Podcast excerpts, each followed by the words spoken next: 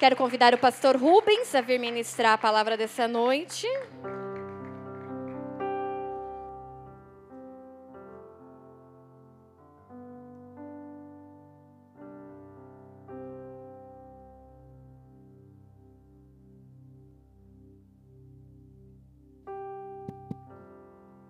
DR aqui, gente.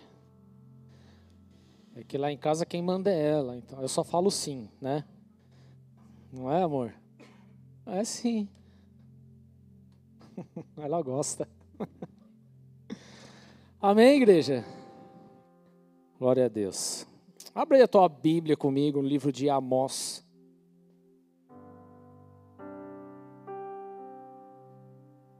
Amós, capítulo 7.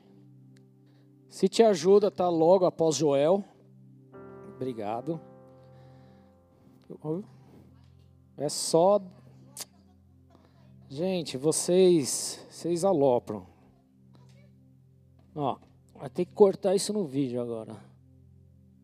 É só dar a volta. Vocês querem fazer o trampolim? Fala aí, Renatinho. Não é nada, essa caixa é top, meu. Não é, Rodox? Fala aí, você que é o cara produtor musical.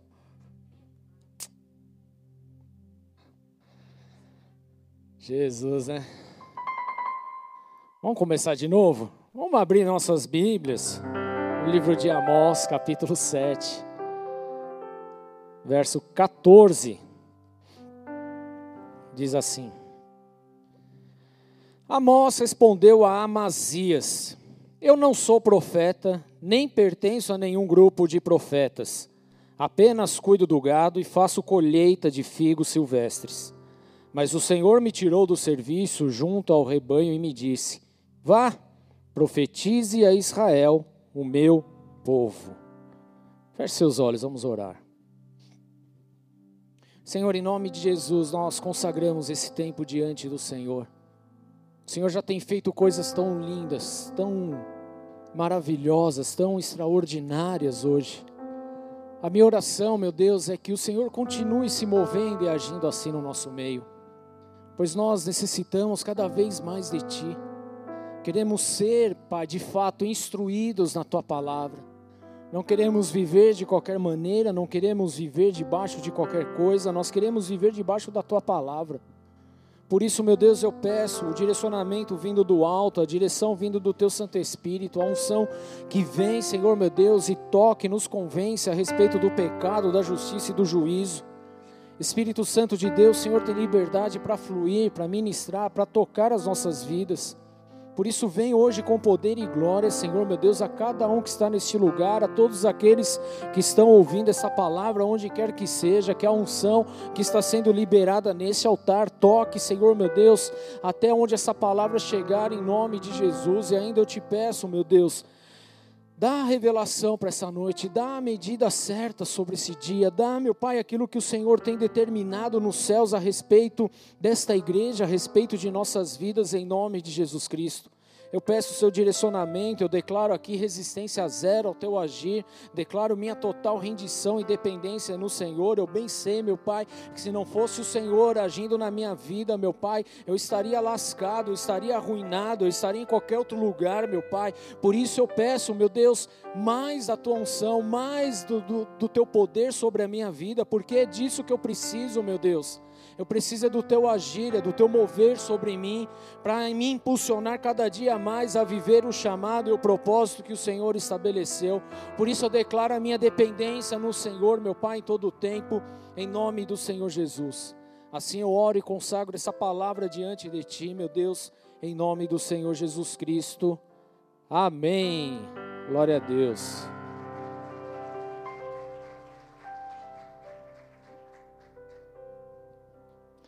Amém.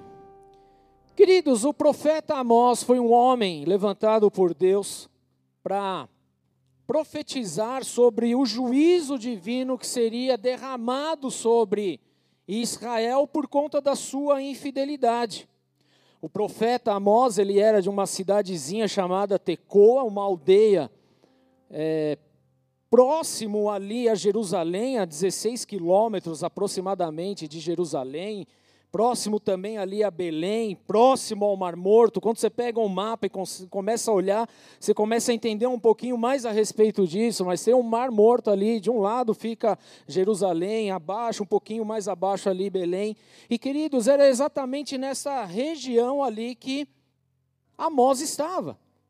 O significado do nome Amós, lá do hebraico, significa um carregador de fardos.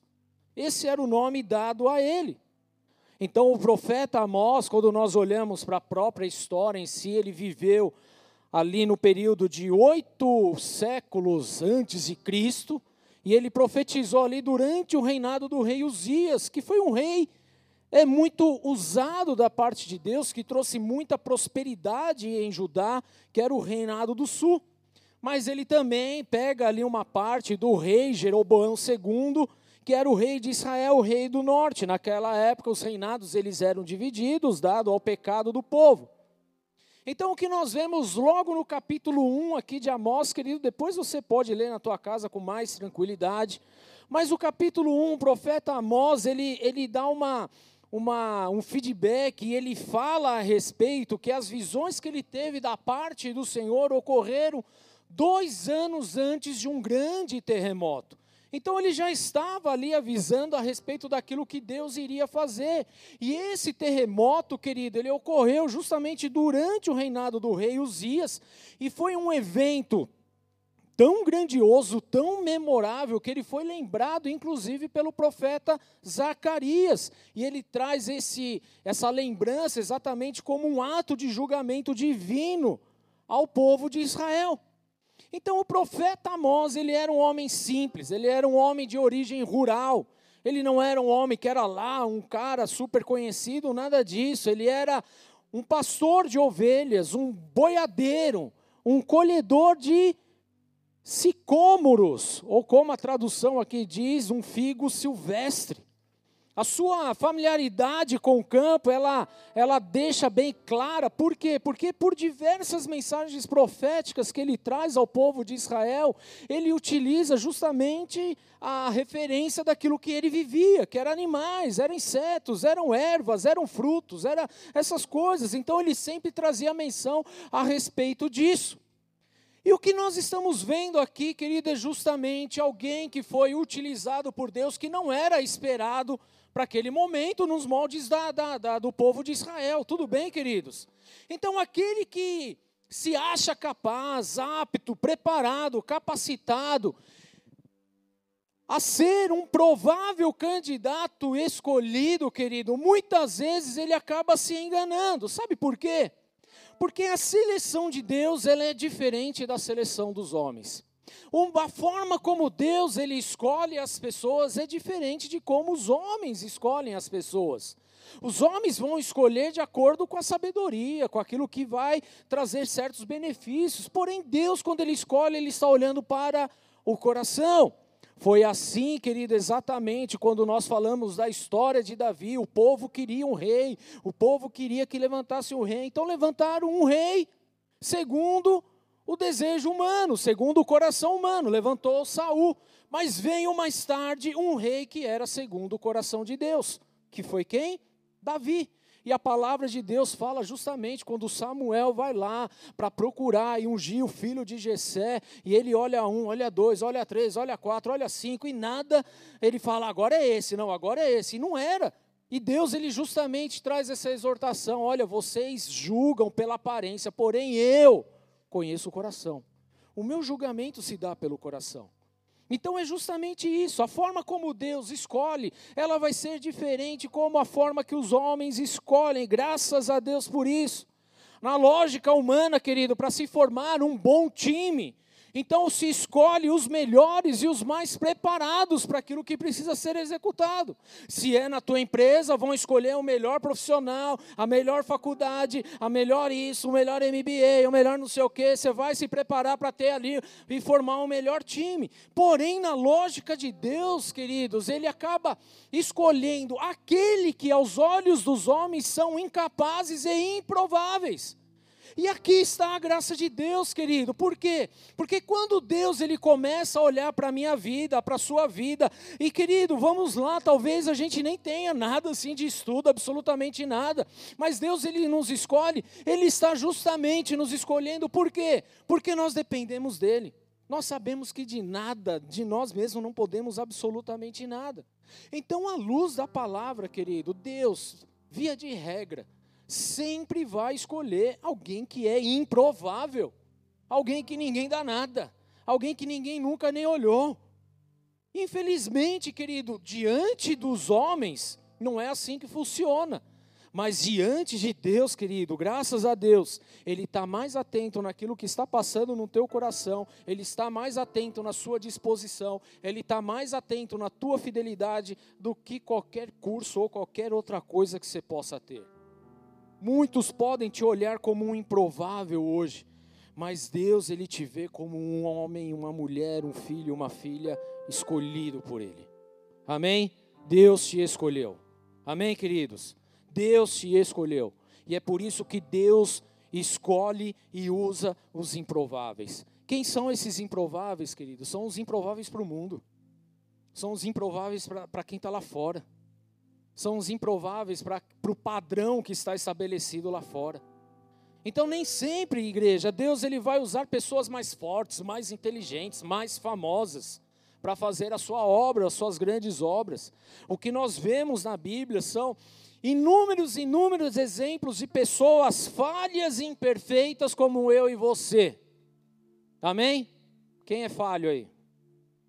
Imperfeito. Quem pisou na bola hoje?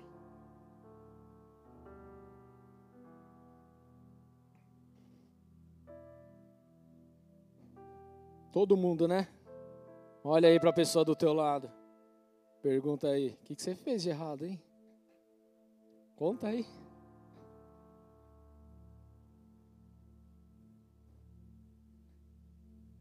O que, que você fez, Renatinho? O que fizemos, né? E na Bíblia nós vemos justamente isso. Deus nunca escondeu de ninguém, querido, as falhas e as imperfeições dos seus escolhidos. Amém? Todos eles tiveram suas falhas. Todos eles foram imperfeitos, todos eles passaram por situações complicadas, muitos deles ramelaram no meio do processo, mas Deus continuou ali com eles, tudo bem, queridos? E levantou e aperfeiçoou. E é justamente essa, essa a graça de estarmos com Deus. E se Deus, querido, usou dessas pessoas que eram imperfeitas e até mesmo improváveis lá na sua época, isso significa, querido, que Deus hoje também ele pode usar a você e a mim. Amém. Deus, na verdade, Ele deseja usar a mim, deseja usar a você onde você estiver. Amém. Fala, Deus, deseja me usar, apesar das imperfeições que nós temos. Amém? Ele conhece a tua estrutura, Ele conhece o teu coração, Ele sabe o que se passa aí, Ele sabe aonde o calo aperta, Ele sabe aonde dói, e porque ele sabe tudo isso, ele até permite certas coisas acontecerem, justamente para quê? Para que você entenda aonde está a tua fragilidade. Paulo, certa vez, foi arrebatado ao terceiro céu, aos céus, literalmente. E ali ele viu coisas grandiosas, poderosas, maravilhosas, e ele cita o quê? Que foi tão poderoso que ele viu que ele não poderia sequer mencionar aos homens. E sabe o que, que ele ganhou tendo uma revelação e um arrebatamento poderoso desse? Um espinho na carne que o afligia dia e noite, e ainda Deus permitiu lá que, os, que o demônio capeta fosse dar uma surra nele. O que para nós parece ser uma, uma aberração. E Deus permitiu, tudo bem? Deus permitiu. E quem somos nós para falar que não era de Deus? Amém? Porque Deus ele sabe de todas as coisas, queridos. Ele conhece a nossa estrutura, ele sabe a respeito de nós. E hoje eu quero falar de alguns personagens da Bíblia que, justamente, querido, eram homens e mulheres imperfeitos, frágeis. Pecadores como nós, mas que Deus usou grandemente. Sabe por quê, queridos? Porque Deus ele quer usar as pessoas improváveis para esse mundo, mas que na verdade está no tempo certo para se mover nesse mundo. Esse sou eu e você, querido. Vamos pensar um pouquinho na nossa vida aqui? Será que nós somos reconhecidos porque nós somos bons em alguma coisa mesmo? Porque mesmo se fosse também, Deus não estaria tratando com isso. E talvez você seja bom em alguma coisa mesmo, e não tem problema nenhum. Mas Deus, querido, Ele está de olho naquilo que está no teu coração. Então hoje eu posso olhar para a minha vida e eu falo, puxa, hoje, com certeza, eu sou um improvável de Deus no tempo certo. Porque eu olho para a minha vida e eu sei, querido, das rameladas e das mancadas e das besteiras que eu fiz por aí.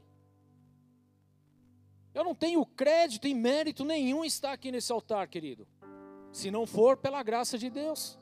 E aí Deus, ele justamente pega alguém que é imperfeito, alguém que é todo esquisito, alguém que é todo cheio de pecado, cheio de erro, alguém que está ali e começa a moldar, e começa a quebrar, e começa a aperfeiçoar para cumprir o propósito dele sobre a face da terra. E é por isso que eu estou aqui hoje.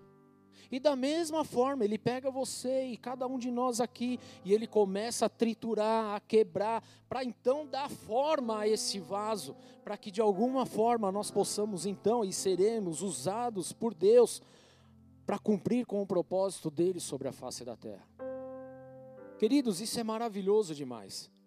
Quando nós olhamos, por exemplo, para a vida de Moisés, lá em Atos capítulo 7, verso 22, fala assim: Moisés foi educado em toda a sabedoria dos egípcios e veio a ser poderoso em palavras e obras. Uau, esse era Moisés. Aos olhos dos homens, aos olhos egípcios, enquanto ele estava lá debaixo da barba do Faraó. Moisés era poderoso em palavras e obras porque ele havia sido instruído em toda a sabedoria dos egípcios. Era bem possível, querido, que o próprio Moisés seria um dos sucessores do trono de Faraó. Agora, porque ele tomou as dores do povo que estava sendo lá escravizado, o povo hebreu, e cometeu um assassinato, então ele teve que fugir. E nessa fuga ele se refugia no deserto e ali ele perde tudo aquilo que ele tinha diante dos homens todas as suas prerrogativas vão por água abaixo. Todo o ensino que ele tinha, que ele aprendeu, acabou, querido. Moisés passou 40 anos, 40 longos anos no deserto, lá em Midian, como um pastor de ovelhas, pastoreando as ovelhas do seu sogro Jetro. Alguém que havia sido instruído, que era poderoso, que perdeu tudo e começou a viver algo totalmente fora, entre aspas, daquilo que seria o propósito de Deus. Aos olhos do homem, tudo bem, mas o que na verdade estava acontecendo era justamente o que acontece com a gente. Moisés estava ali sendo quebrado para ser moldado para aquilo que iria cumprir o propósito de Deus. Então entenda, Moisés ele caiu no esquecimento do povo, ele ficou totalmente no anonimato. A sua rotina agora ela era simplesmente caminhar no deserto, subindo e descendo montanhas com as ovelhas que estavam debaixo do seu cuidado. Para muitos, Moisés ali naquela época era um improvável, com toda certeza, até porque ele saiu foragido do Egito. Se ele aparecesse lá, ele seria morto. Esse era Moisés, querido. Mas muitos ali talvez o olhavam simplesmente como um homem improvável, que ele jamais seria escolhido por Deus para voltar ao Egito, para fazer qualquer outra coisa, querido. E já no auge dos seus 80 anos, fala 80 anos. 80 anos. Quantos anos você tem, Renatinho? 37. Nem metade de Moisés. E já é cansado. não é? Quantos nós aqui cansamos? Moisés, com 80 anos, subia e descia morro, cuidando de ovelha. E nos seus auge, ali no seu auge dos 80 anos, no momento talvez em que ele estivesse desesperançado, esquecido ah, me abandonaram aqui no deserto, onde ele pensava que ali seria o fim dos seus dias, queridos. É exatamente ali que Deus havia reservado uma das maiores surpresas que nós até cantamos aqui. Num dia comum, num dia de sua rotina, quando ele estava ali pastoreando o rebanho do seu sogro, querido. Lá em Horebe, no Monte Horebe, quando então um anjo do Senhor aparece para ele uma chama de fogo, uma chama que não se apagava, que não se consumia, querido. A sarça ardente. É naquele momento ali que muda todo o rumo da história de Moisés, ele com 80 anos de idade, querido. Num dia comum, em sua rotina. E tem gente que reclama da rotina, que reclama do dia a dia. O que você não entendeu é que no meio da rotina do seu trabalho, do dia a dia, é onde Deus vai se manifestar de forma poderosa, querido. Então Deus ali, ele escolheu mais um improvável para aquela época. Aos olhos dos homens, não diante dos olhos de Deus. Um improvável por quê? Porque estava no anonimato, esquecido lá no deserto, cuidando apenas de ovelhas, pastoreando apenas ali o gado, querido. Porém, Moisés ele foi lembrado e ele se tornou o improvável para o tempo certo. Porque não era para ele ser um sucessor de Faraó. Deus tinha algo muito mais poderoso na vida dele. Agora olha só, lá no verso 35 de Atos 7 fala assim: Esse é o mesmo Moisés que tinham rejeitado com essas palavras. Quem o nomeou líder e juiz? Ele foi enviado pelo próprio Deus para ser líder e libertador deles, por meio do anjo que lhe tinha aparecido na sarça. O próprio povo que lá atrás o condenou e falou: Quem é você? para exercer juízo, ser líder sobre a minha vida. O próprio Deus levanta Moisés para então exercer juízo e liderança na vida daquele povo. E o que nós aprendemos, querido, que quando Deus quer e determina alguém para cumprir o seu propósito, ninguém pode impedir o agir de Deus. Amém? Deus ele te chamou para um propósito, querido, e nada e ninguém pode impedir o agir de Deus sobre a tua vida. Deus está te chamando para o tempo certo, para o momento certo, para a hora exata, querido. É hoje, é agora, é nesse momento, é nessa última, esses últimos dias, querido, que nós estamos vivendo. Você está aqui nessa igreja hoje, por quê? Porque Deus assim o quis, no momento certo, na hora certa, no momento exato, para ouvir da parte de Deus, que Ele escolhe os improváveis para o tempo certo, e o tempo é agora, querido. Esse é com você que Deus está falando, é comigo, querido. Então não se preocupe com quem te aceita ou deixa de aceitar, querido. Aceite apenas o tratamento, o treinamento da parte de Deus na tua vida para esse momento. Porque é isso que importa, porque é isso que vai te moldar para executar tudo aquilo que Deus planejou na tua vida. Amém? Tudo bem, queridos? Moisés foi improvável. Mas ele estava no tempo certo. Talvez você seja um improvável aos olhos dos homens. O que os homens e o mundo não sabem é que você está no tempo certo de Deus. Você saiu do tempo Cronos, entrou no, tem, no tempo Kairos. Você saiu do tempo natural e entrou no tempo sobrenatural agora. E é aí que as coisas começam a acontecer. Um outro homem de Deus, querido, que nós vemos sendo improvável, chama-se Caleb. Já ouviu Caleb? A respeito de Caleb? Josué 14, 6 fala assim: Os homens de Judá vieram a Josué em Gilgal, e Caleb, filho de Quenezeu, Jefoné, lhe disse: Você sabe o que o Senhor disse a Moisés, homem de Deus, em Cades Barneia, sobre a mim e sobre você? Eu tinha 40 anos quando Moisés, servo do Senhor, enviou-me a Cades Barneia para espionar a terra. Eu lhe dei um relatório digno de confiança, mas os meus irmãos israelitas que foram comigo fizeram o povo desanimar-se de medo. Eu, porém, fui inteiramente fiel ao Senhor, ao meu Deus, pois por isso, naquele dia Moisés me jurou: certamente a terra em que você pisou será uma herança perpétua para você e para os seus descendentes, porquanto você foi inteiramente fiel ao Senhor, o seu Deus. Pois bem, o Senhor manteve-me vivo, como prometeu e foi há 45 anos que ele disse isso a Moisés, quando Israel caminhava pelo deserto. Por isso aqui estou hoje, com 85 anos de idade. Ainda estou tão forte como no dia em que Moisés me enviou. Tenho agora tanto vigor para ir à guerra como naquela época. Queridos, nós estamos falando de um cara com 85 anos, estava mais velhinho que Moisés, quando Deus chamou. 85 anos. Mas diante dos olhos humanos, querido, quem tem 40 já era.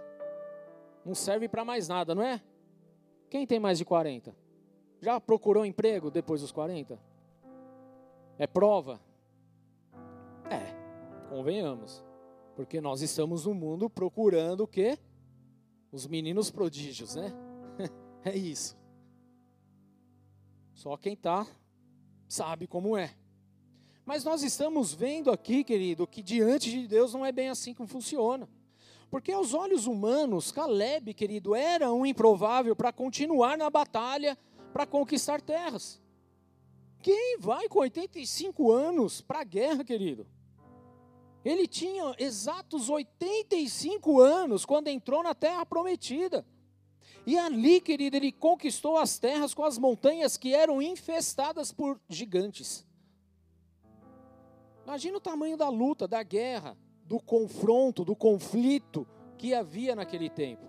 Não era uma coisa muito simples de se olhar. Hoje nós acompanhamos a guerra acontecendo aí e a gente fica pasmo com, as coisas que, que rolam lá, não é verdade? Agora você imagina numa época, querido, onde a guerra se dava braço a braço. Não tinha laser que apontava e jogava bomba, não tinha drone que voava e jogava uma granada, não tinha nada disso, querido. Lá era sangue nos olhos mesmo. E um cara tinha 85 anos e saiu para a guerra. E a palavra fala que ele, aos 85 anos, ele se sentia com tanto vigor como quando ele tinha 40 anos, querido. E foi exatamente aos 85 que ele conquistou o território de Hebron, que ficou inclusive ali para os seus descendentes. Esse era um improvável, mas ele estava no tempo certo. Entenda, Comigo e com você também não é diferente. Sabe por quê, querido? Porque o seu tempo não acabou. Amém? Vira para o teu irmão e fala: o seu tempo não acabou. O seu tempo é agora. É nesse momento. Amém? Seu tempo não acabou. Deus ainda tem muitas coisas, muitas conquistas para realizar através de você e para você ser um instrumento dele, querido é só o começo, ah, mas eu já passei do tempo, eu já estou velho, eu já passei da fase. Não, querido, você está no tempo certo. Você é improvável aos olhos dos homens, mas diante de Deus você está no tempo certo e oportuno, e é agora que as coisas vão começar a acontecer na tua vida em nome de Jesus. Não é a idade, não é barreira para Deus. O tempo não é barreira para Deus. Não é barreira. Mas um pouco mais à frente, nós vemos também um homem chamado Eude. Está lá em Juízes, capítulo 3, verso 15. Novamente, os israelitas clamaram ao Senhor, que lhes deu um libertador chamado Eude, homem canhoto, filho de Benjamita, do Benjamita Gerá. Os israelitas o enviaram como pagamento de tributos a Eglon, rei de Moabe. Queridos, deixa eu falar um pouco a respeito de Eude. Porque Eude, um juiz que foi levantado da parte de Deus, deixa eu só dar uma explanada rapidinho. O que, que é a questão dos juízes? Os juízes nada mais é do que uma fase onde o povo de Deus vivia de acordo com a palavra de Deus. Mas de repente saía da vontade de Deus, fazia o que era desagradável a Deus, e aí era ribanceira abaixo. Quando eles estavam nesse pico, onde as coisas estavam viradas do avesso, eles clamavam, então Deus levantava um juiz, um libertador. Esse é o caso de Eude, como é o caso de Débora, como é o caso de Sansão, como é o caso de Gideão, como é o caso de tantos outros. Tudo bem? Até que foi estabelecido o rei sobre Israel. Então os juízes vinham justamente para trazer o juízo sobre Israel e equalizar as coisas. Eude é esse cara. Então Eude, ele era improvável aos olhos de muitos, porque ele não tinha o perfil para ser um guerreiro libertador que a nação de Israel precisava. A única coisa que Eude tinha de especial, querido, era o fato dele ser canhoto. Tem canhotos aí? Glória a Deus, nós, nós, né? Nós somos especiais também, né?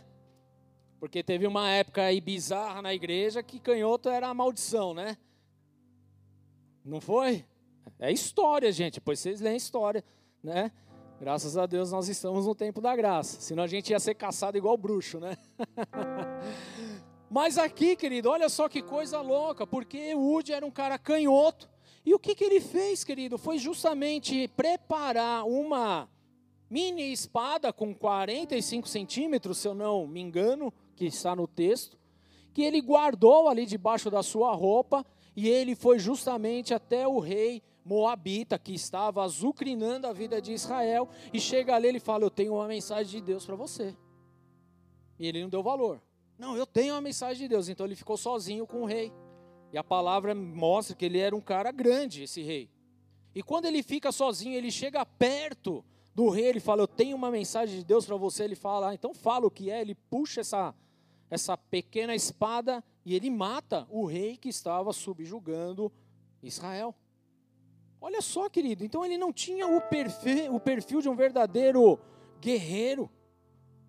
Mas Deus ele usa as coisas improváveis para confundir aquilo que está acontecendo naquele tempo. A Bíblia não fala que ele era um cara muito forte, não fala que, que Eude fazia milagres, não fala que ele tinha algum talento, mas na sua simplicidade, querido, com essa pequena espada que ele escondeu debaixo da roupa, ele foi lá e matou justamente o opressor da nação de Israel. E por vezes, queridos, nós pensamos que não temos nada de especial, e nós ficamos justamente aniquilando aquilo que Deus derramou sobre as nossas vidas. A gente acha que a gente não se destaca em nada. A gente começa a falar, ah, é porque eu não tenho uma boa oratória. Ah, mas é porque eu não tenho um título, não sou reconhecido, eu isso, eu aquilo. Nós não somos de uma família influente sobre Guarulhos, sobre Cumbica, sobre qualquer outro lugar. Nós não vivemos no meio de celebridades e tal. Querido, pouco importa isso para Deus. Importa que a unção do Espírito Santo venha sobre a sua vida, porque é a unção que te faz, querido, ser um improvável para o tempo certo. Foi essa unção que veio sobre Eude. Amém, queridos? Agora, por diversas e diversas vezes nós nos sentimos incapazes. Sentimos que não podemos fazer nada de importante. Mas entenda, querido, isto não é impedimento para o agir de Deus na tua vida. Quando Deus quer usar, Ele usa. Amém? Deixa eu te falar uma coisa: Deus deseja te usar. Amém? Deus, Ele quer te usar. Talvez com aquilo que você menos dê valor na tua vida. O cara era canhoto, não era valorizado. Mas foi por causa disso que Deus o levantou para fazer algo grandioso para a nação de Israel. Não há impossíveis para Deus, querido. Ele vai usar a gente do jeito que a gente é, naquilo que nós estamos vivendo no nosso dia a dia. Tudo bem? Um outro homem de Deus improvável aqui, querido, Jefté. Jefté foi um homem improvável, continuando em Juízes, agora no capítulo 11, verso 12. Diz assim: Jefté enviou mensageiros ao rei Amonita com a seguinte pergunta: Que é que tem contra, que tens contra nós para ter atacado a nossa terra? Jefité, querido, um outro juiz, que eu já expliquei o porquê que foi levantado. Se foi levantado é porque o povo de Israel estava ramelando na missão, tudo bem? Caiu em pecado, em idolatria, fez tudo que era desagradável a Deus e levantou Jefité no tempo certo. Fala o tempo certo. Nós estamos no tempo certo. O nome de Jefité significa aberto ou aquele que abre. Esse cara era um total improvável para a liderança de Israel total. Porque a história dele também não era muito bonita, porque ele foi rejeitado por sua própria família. Ele era descendente da tribo de Manassés, filho ilegítimo. O seu pai, Gileade, teve relações com uma prostituta e nasceu quem? Jefité. Ou seja, ele era ilegítimo uma prostituta, inclusive de nome que foi ignorado, não é mencionado na Bíblia. Então Gifeté, ele era um gileadita em razão tanto pelo lugar onde ele havia nascido, como pelo próprio nome do seu pai, que era Gileade. Mas, como filho de uma prostituta, querido, também ele era desprezado e excluído da sua família e, consequentemente, da sociedade.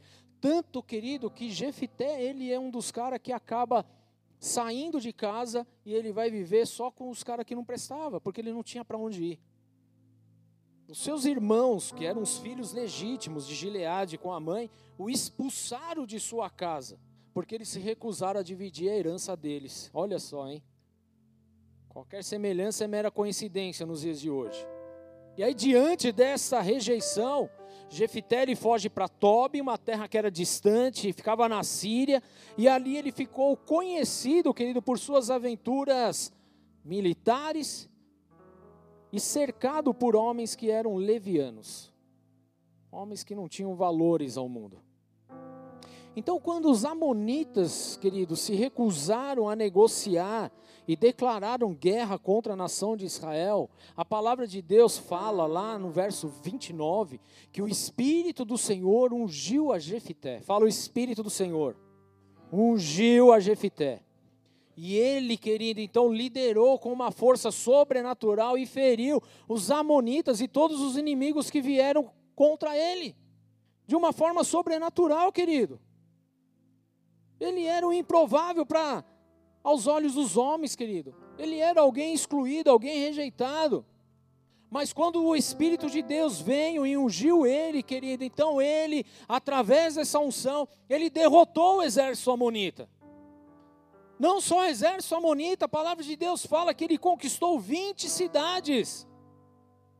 A sua campanha militar foi algo extremamente bem sucedida, por quê? Porque ele foi ungido pelo Espírito de Deus. Entenda, querido, uma coisa: você só será bem sucedido na tua vida se o Espírito Santo de Deus te ungir, te capacitar. Você, querido, vai ser um improvável na hora certa, porque é o Espírito Santo de Deus que te unge, te capacita para viver aquilo que você precisa fazer hoje. Não adianta você querer fazer com a força do seu braço, com seus meros conhecimentos, querido. Você precisa da unção do Espírito de Deus sobre a tua vida para ir e realizar a obra de Deus. Não dá para fazer de qualquer maneira. Tem que ser através do Espírito Santo de Deus.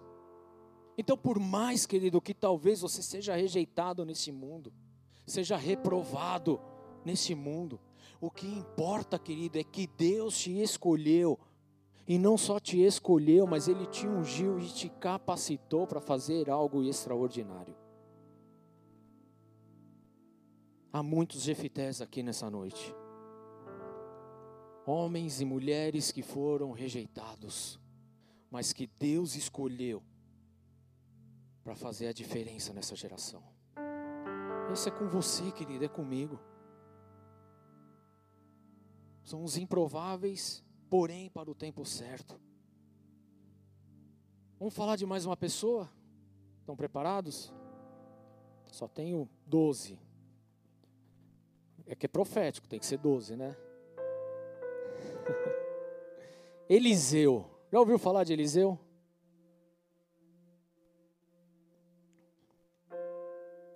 Quem queria ser como Eliseu?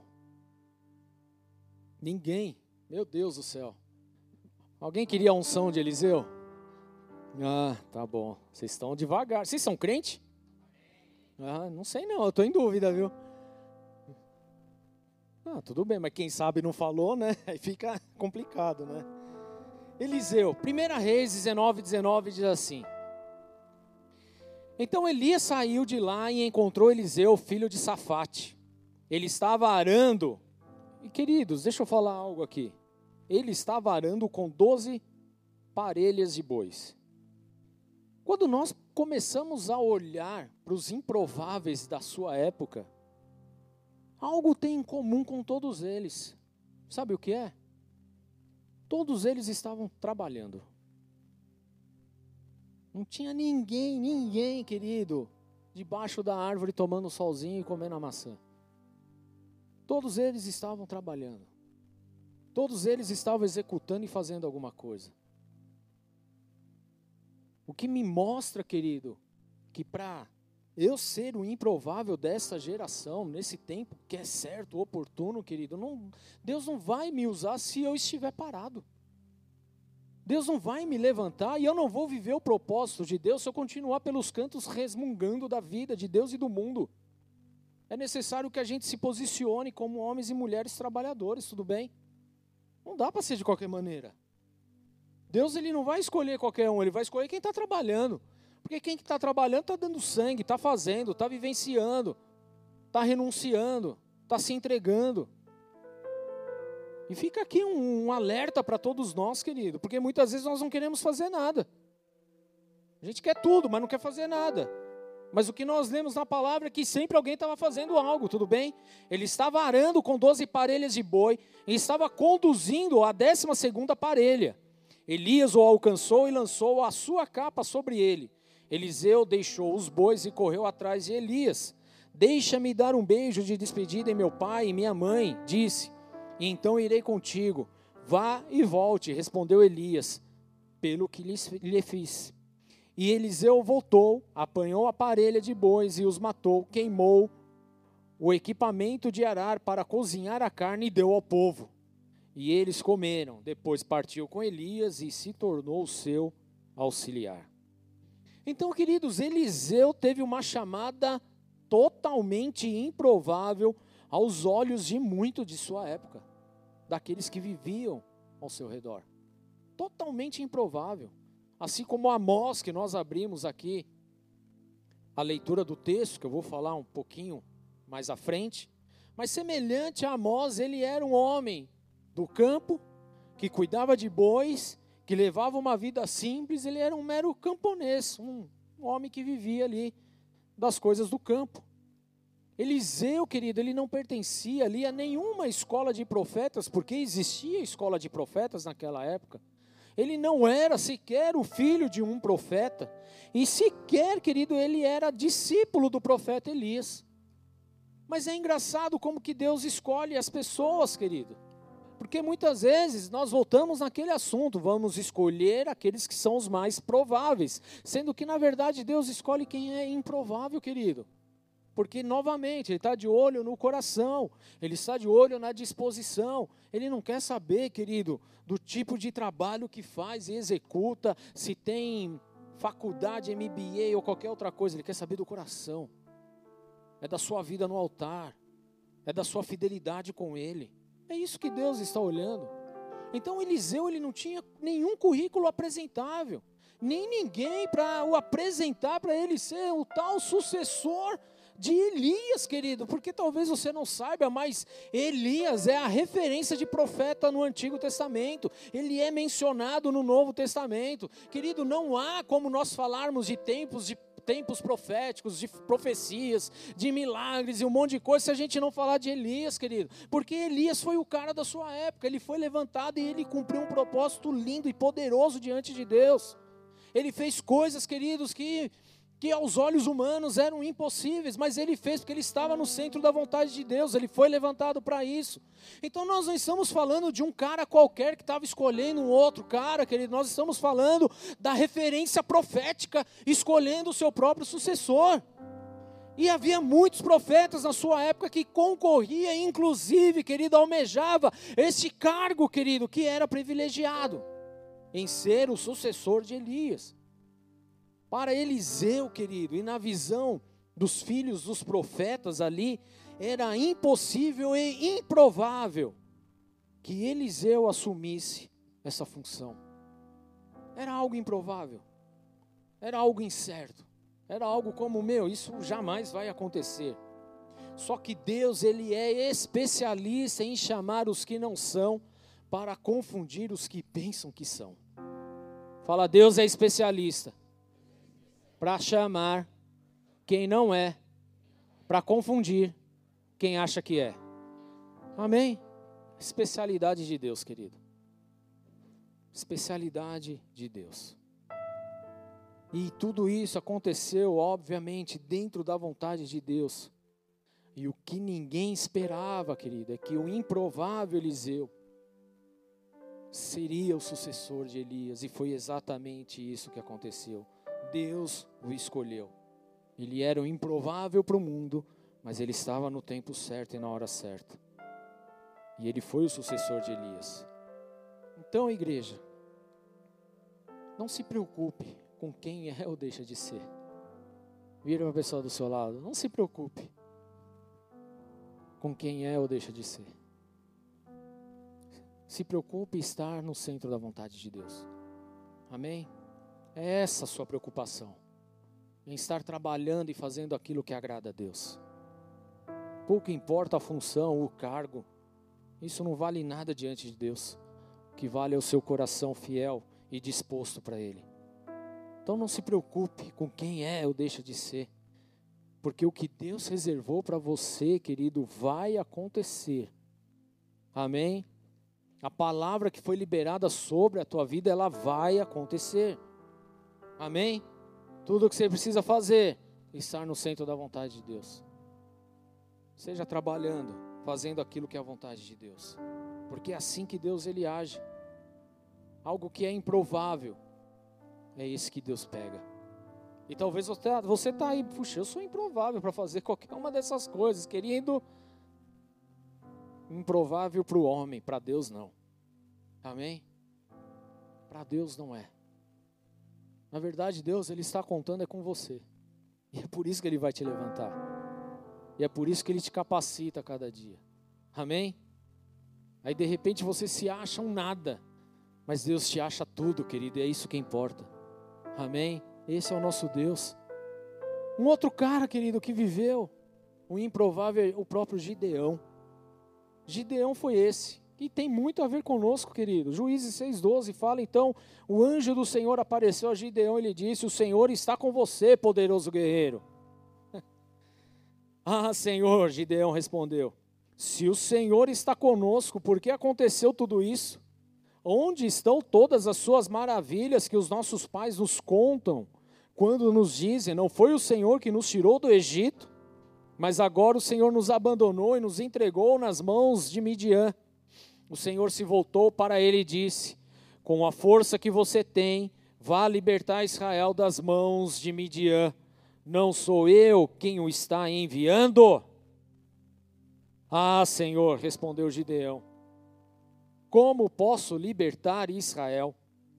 Meu clã é o menos importante de Manassés e eu sou o menor da minha família. Novamente, querido, o que nós vemos, nós nos colocamos como que nós não somos capazes porque nós não fomos preparados para isso. Só que Deus, querido, Ele está olhando o coração do homem, e Ele está sondando as nossas vidas, e Ele está, de fato, vendo a fidelidade, a lealdade que está em nós. Gideão, ele era o cara o total improvável para a sua geração, querido, porque ele já estava numa tribo que era minúscula. Como se isso não fosse suficiente, querido. A sua família era a menor das famílias que tinham na tribo. Como se isso não fosse o suficiente, querido. Dentro da sua própria família, Gideão era o menorzinho ainda. Então, aos olhos humanos, querido, era improvável que esse homem fosse levantado como guerreiro. Mas quando Deus chega para ele e fala: O Senhor está com você, poderoso guerreiro. Porque Deus ele sabe do coração, porque enquanto estava todo mundo lá se escondendo e fugindo, Gideão ele estava ali, ainda que no lugar escondido, mas ele estava olhando para ver o que estava acontecendo, a fim de pegar comida, de trazer coisas para sua família. Ele estava disposto a dar sua vida, a sacrificar sua vida por toda a sua família, querido. Então não importa, querido, o tipo de função, o cargo, quão grandioso você é, na verdade isso pouco importa diante de Deus. O que Deus ele deseja é ver esse coração disposto a se entregar até as últimas consequências, querido. Esse é Gideão e nós somos o Gideão dessa época também, querido. Porque você pode se olhar e nós podemos nos olhar como os menores. Mas Deus ele nos vê como poderosos guerreiros. E Ele nos chama para fazer coisas lindas e maravilhosas. É essa unção que está sobre as nossas vidas, não se engane, querido. Deus ele não está preocupado com a sua capacitação, com a sua capacidade em fazer. Deus está preocupado que o seu coração esteja na vontade dEle. É na vontade dEle. Porque as coisas de Deus são assim esquisitas mesmo. Mas vamos voltar para Amós agora? Tudo bem? Para fechar.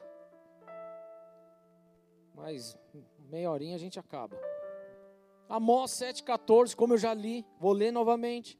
Amós respondeu a Amazias: Eu não sou profeta, nem pertenço a nenhum grupo de profetas, apenas cuido do gado e faço colheita de figos silvestres. Mas o Senhor me tirou do. Repete, tá aí? Não tá. Serviço. É serviço, tá? Mas o Senhor me tirou do serviço. Aonde ele estava?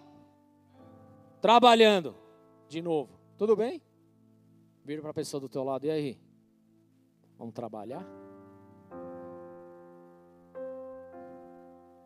Fala para ela, quer moleza? Senta no pudim. A gente precisa trabalhar. É trabalhando que Deus chama. Amém? Então o profeta Amós, um simples cuidador de gado e colhedor de figos silvestres, querido, ele responde exatamente com essas palavras a Amazias, o sacerdote do templo, falando: Eu não sou profeta, nem pertenço a qualquer grupo de profetas.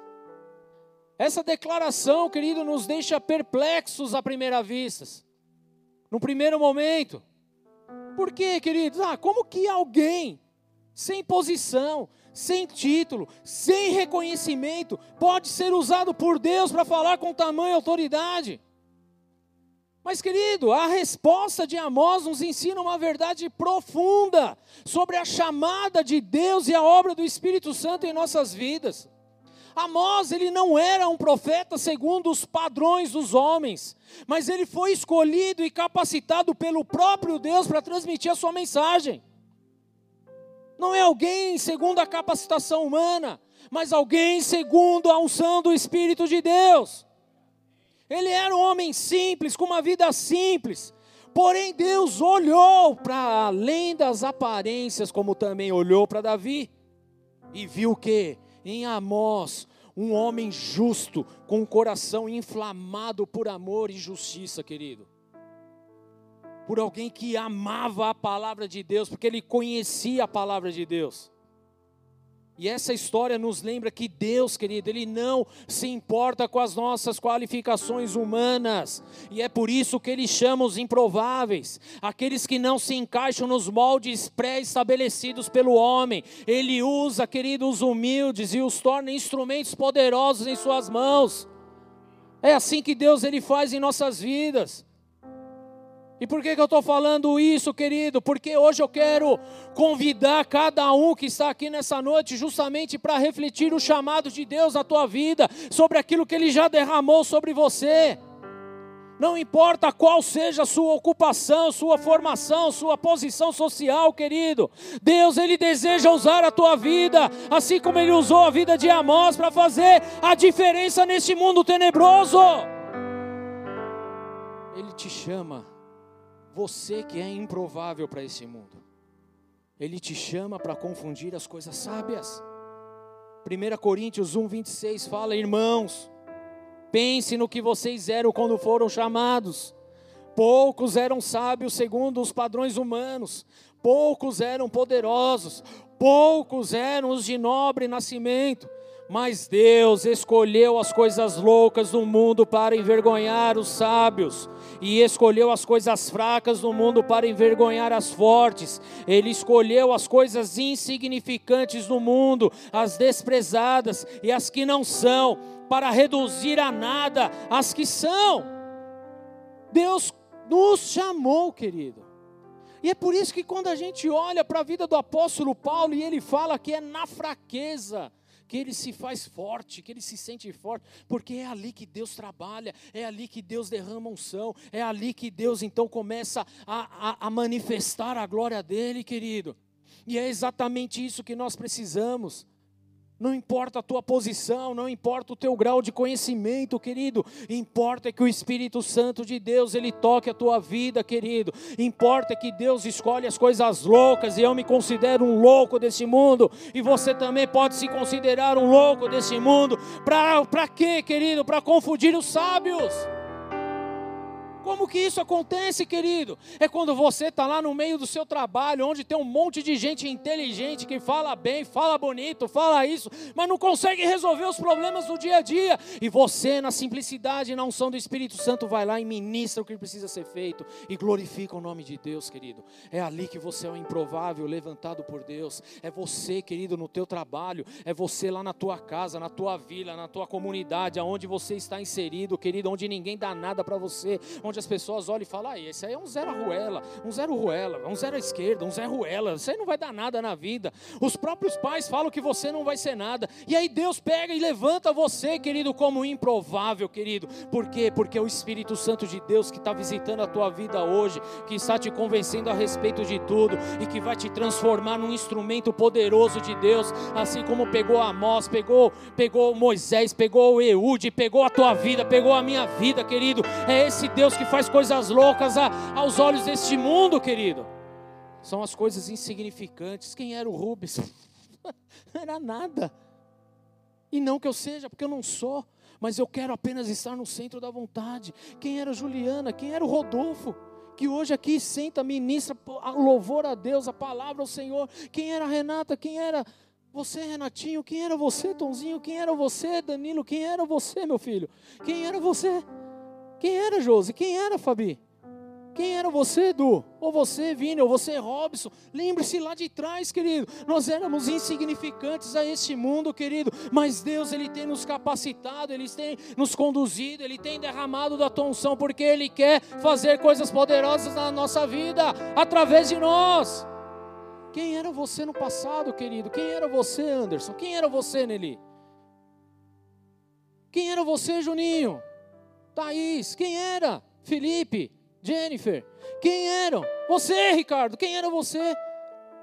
Mas Deus, Ele traz as coisas loucas deste mundo para confundir as sábias, querido. Quem era a gente? Quem é, não é nada, querido. A única coisa que nós queremos é trabalhar para o Senhor, é fazer a vontade dEle, é se derramar no altar, é estar disponível a hora que for, o tempo que for, na hora que der. Querido, é isso, querido. Sendo seis da manhã, três da manhã, meio-dia, você está lá, você quer fazer a vontade de Deus, você está disposto a anunciar o Evangelho de Deus, a ser luz nesse mundo, a levar a palavra de Deus. É a sua disponibilidade, é o teu coração, que os nossos corações, igreja, estejam abertos para ouvir e responder à voz de Deus, independente das expectativas humanas. Que eu e você, querido, que sejamos instrumentos humildes nas mãos do nosso Senhor, prontos para levar Sua mensagem de amor, de justiça, de transformação, de santificação, de libertação, querido. Que nós sejamos esses a levar essa palavra, que a chama de Deus, o chamado de Deus continue acesas em nossos corações em nome de Jesus. Sabe por que, que eu estou falando isso, querido? Porque é um trabalho incessante da parte das trevas para apagar o fogo que está no teu coração. Satanás ele tem trabalhado dia e noite para roubar a tua vida, para que essa chama se perca, para que você perca o prazer de estar na presença de Deus, para que você perca o prazer de estar servindo na casa do Senhor, para que sabe para quê, querido? Satanás ele quer que você seja um desiludido com a igreja, para que você então não passe mais a fazer a vontade de Deus. Satanás ele tem trabalhado dia e noite, querido, mas Deus ele vem aqui dizer: ó, oh, você é improvável. Não se engane, nós somos os improváveis, queridos, mas nós estamos aqui com o coração aberto e nós estamos no tempo certo para sermos usados por Ele, querido. O tempo é agora, não passou do tempo, não está tarde, como talvez achou que Caleb estaria tarde, não, querido com 85 anos, ele tinha o mesmo vigor de quando tinha 40. É exatamente isso que Deus espera de nós. E por que que isso acontece? Porque a unção do Espírito vem. E a unção que nos fortalece, é a unção que nos prepara. E eu quero te encorajar em nome de Jesus Cristo, querido, a você abraçar o chamado de Deus com paixão, com amor, com fervor, com vontade, querido.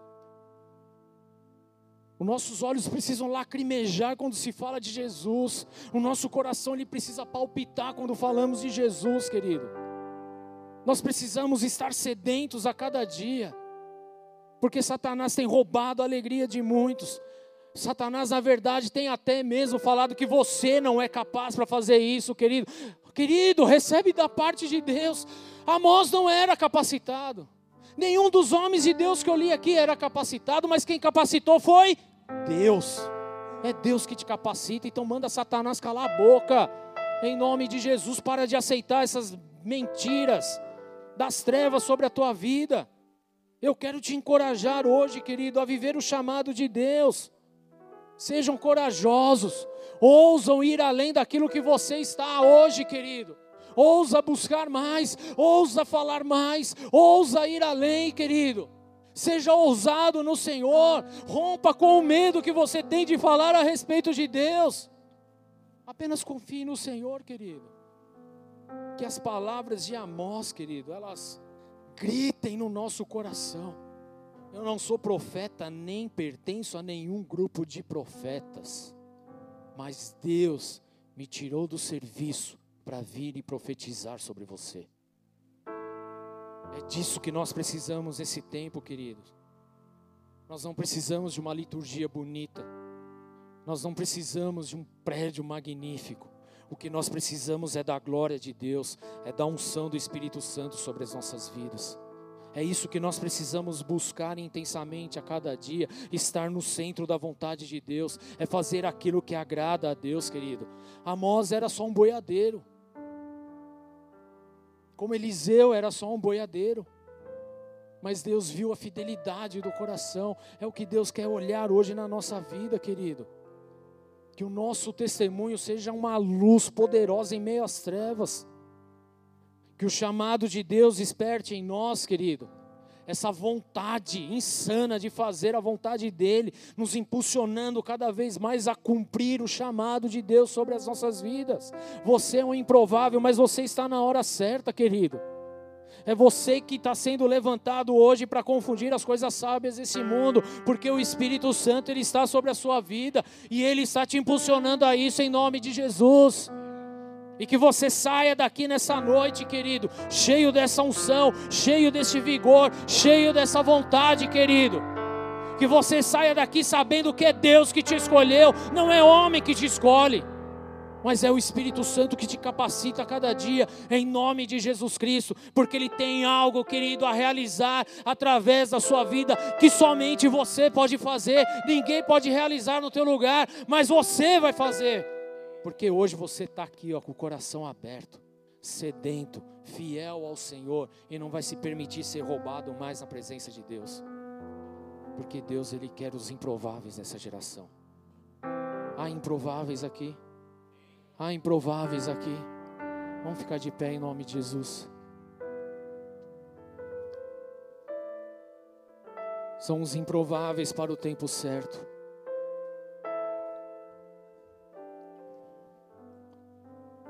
São os improváveis para essa geração. Os improváveis. Então não permita que Satanás lance picuinha aí na tua orelha. Porque o que ele quer é apagar essa chama. O que ele quer é te afastar da brasa. O que ele quer, querido, é arruinar com a tua vida. Que o fogo do Espírito Santo seja sobre você. Eu quero fazer um convite, antes de nós orarmos, queridos, para você que está aqui nessa casa, nessa igreja pela primeira vez, ou você que nos acompanha aí, ainda que de forma virtual. Deus chama os improváveis. E os improváveis são aqueles que estão alinhados com Deus. E sabe como que nós nos alinhamos a Deus hoje? Aceitando no nosso coração e crendo a, e confessando com a nossa boca o sacrifício vivo de Jesus Cristo na cruz do Calvário. É dessa forma que o alinhamento começa na nossa vida. Talvez você não tenha ainda confessado com a tua boca que Jesus Cristo é o teu Senhor e eu quero dar essa oportunidade para você hoje. Então, se esse é o seu caso, quero pedir, põe a mão no teu coração em nome de Jesus. O mesmo para você que está nos ouvindo agora. Coloca a mão no teu coração e repete assim comigo. Senhor Jesus. Senhor Jesus. Nesse momento. Neste momento. Eu declaro. Eu declaro. Que eu creio. Que eu creio. No meu coração. No meu coração. E confesso. E confesso. Com a minha boca. Com a minha boca. Que Jesus. Que Jesus. É o meu Senhor e Salvador. É o meu Senhor e Salvador. E por isso. E por isso. Eu abro o meu coração. Eu abro o meu coração. E declaro. E declaro. Pode reinar, Jesus. Pode reinar, Jesus. Hoje aqui na minha vida. Hoje aqui na minha vida. Eu entendi. Eu entendi. Que eu sou improvável. Que eu sou improvável. Mas que estou no tempo certo. Mas que estou no tempo certo. E eu quero viver. E eu quero viver. As suas promessas em minha vida. As suas promessas em minha vida. Para a glória do teu santo nome. Para a glória do teu santo nome. Amém. Amém.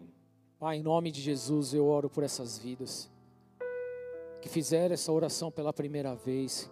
Escreve esses nomes no livro da vida. Abençoa elas, Senhor, de uma forma sobrenatural e poderosa. Porque elas são especiais para ti. Elas são especiais. O Senhor morreu por elas, para que elas tivessem vida e vida em abundância. E é a respeito disso que eu oro sobre eles, em nome de Jesus, para que eles possam viver a partir de agora essa abundância sobrenatural e que eles tenham experiências lindas dia após dia com a tua glória. É essa oração que eu faço diante do Senhor em nome de Jesus. Amém. Aplauda Jesus, queridos.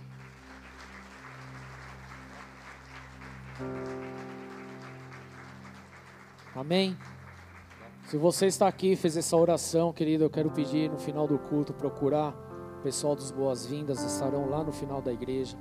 Quer pegar o teu telefone, te mandar uma mensagem, te convidando para uma célula, em nome do Senhor. Amém? Então não saia dessa casa sem antes passar ali, em nome de Jesus. O mesmo para você que está nos acompanhando online, está passando aí na tua tela o WhatsApp dos boas-vindas. Assim que acabar o culto, manda uma mensagem que a gente vai te responder o mais rápido possível. Amém? Glória a Deus. Há improváveis aqui hoje? Mas há improváveis, querido, na hora certa. A hora certa. E Deus, Ele quer liberar a unção dEle sobre a nossa vida. Deus, Ele quer nos capacitar para aquilo que Ele tem para esses dias. E Deus está falando contigo. Porque você se sente o menor dos menores. Você se sente o improvável. Você se questiona: será que um dia eu vou viver isso? Será que um dia eu vou ter essas experiências? Será que um dia eu vou poder contemplar céus e terra, assim como a palavra ensina? Esse é o dia, esse é o momento, essa é a hora. Você é um improvável na hora certa, querido. Você é um improvável na hora certa. Você é um improvável na hora certa. Eu sou o improvável na hora certa. Feche seus olhos, queridos. Há uma unção poderosa de Deus nesse lugar hoje. Uma unção que traz a capacitação dos céus. Não é a capacitação humana, não é a força humana, não é a explicação humana, mas é aquilo que vem da parte de Deus. É daquilo que vem do céu sobre a tua vida te impulsionando a viver o chamado, te impulsionando a abandonar tudo pela causa de Jesus. Chame pela presença do Espírito Santo, querido. Comece a declarar que você é um improvável, mas que você quer viver o chamado de Deus. Você precisa abrir a tua boca, querido. Senhor, eu sou um improvável, mas eu quero viver o chamado. Senhor, eu não tenho aptidão ou capacitação alguma, mas eu estou aqui com meu coração aberto diante do Senhor. Eu quero fazer diferença nessa geração.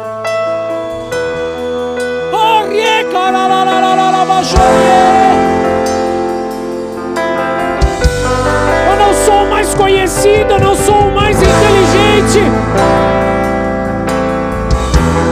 Mas eu desejo a unção do Espírito Santo que vem para confundir as coisas sábias deste mundo.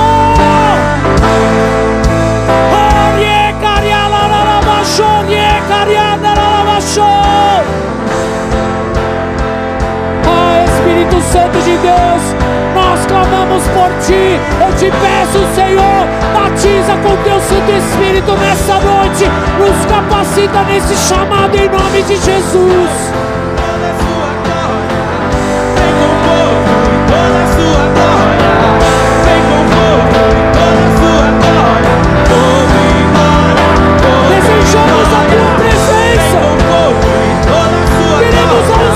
que vem do Teu reino. Vem Queremos de Ti, Jesus. e glória. Glória. Vem com fogo e toda a sua glória. Vem com fogo e toda a sua glória. Vem com Tua glória hoje, Senhor, e batiza as nossas vidas o Teu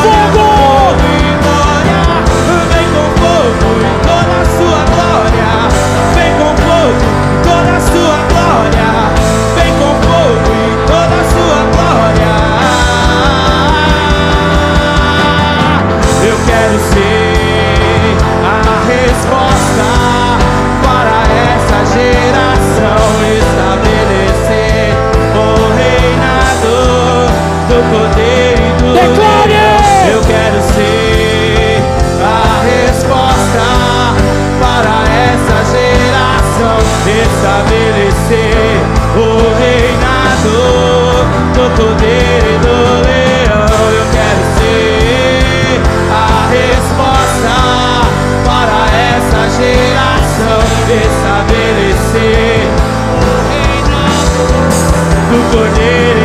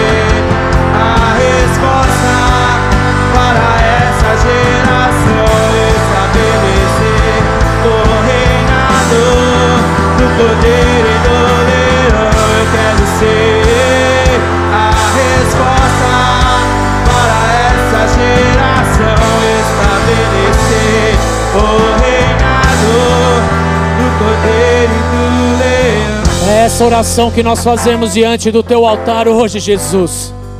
Queremos ser a resposta para essa geração. Nós somos os improváveis diante dos olhos do mundo para realizar coisas grandiosas em Deus. Senhor, eis aqui uma igreja, meu Pai, com o coração aberto, com a vida entregue diante do Senhor, nos conduz e nos impulsiona a cada dia a viver essa verdade, meu Deus. Que nós não sejamos mais roubados, que nós não abandonemos mais o chamado, que nós não larguemos mais a mão do arado, mas que, Senhor, a partir de agora possamos viver o teu chamado completo em nossas vidas, em nome de Jesus. Espírito Santo de Deus, nós chamamos a tua presença hoje. Precisamos do teu toque, do teu agir, do teu impulso em nossas vidas. Oh! Geração do povo, Nós somos essa geração. geração do povo de Deus. Povo Nós somos, você é essa geração.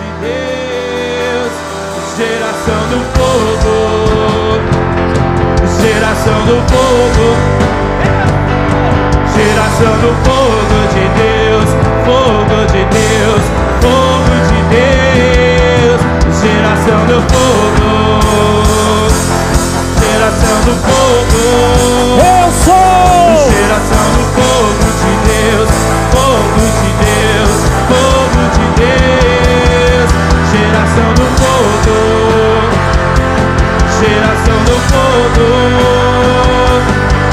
fogo de Deus, de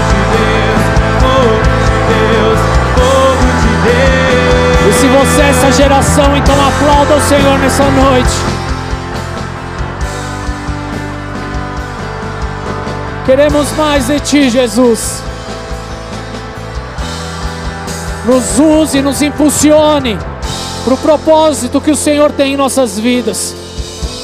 Não queremos viver de forma avulsa ou largada. Nós queremos estar no centro de Tua vontade. Aqui está os improváveis, Senhor, dessa geração, mas que está no tempo certo de Deus. Nos prepara cada dia e nos impulsiona a viver esse chamado lindo, meu Deus. Assim como o Senhor fez na vida de Moisés, de Caleb, de Josué, de Eude, de Davi, de Paulo, de Timóteo. Assim como o Senhor tem feito em nossas vidas, meu Pai. É essa oração que nós fazemos e assim nós queremos viver todos os dias, para a glória do Teu santo nome, Jesus. Amém e amém. Aplauda Jesus mais uma vez, queridos.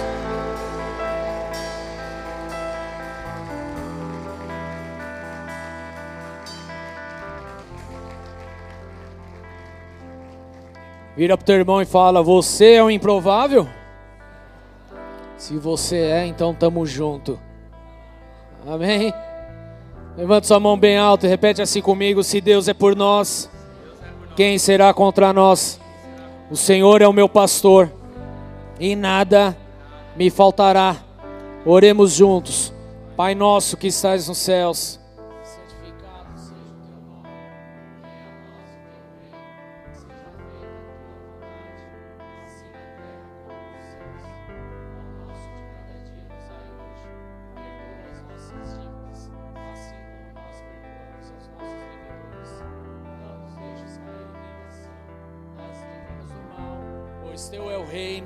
o poder e a glória para sempre.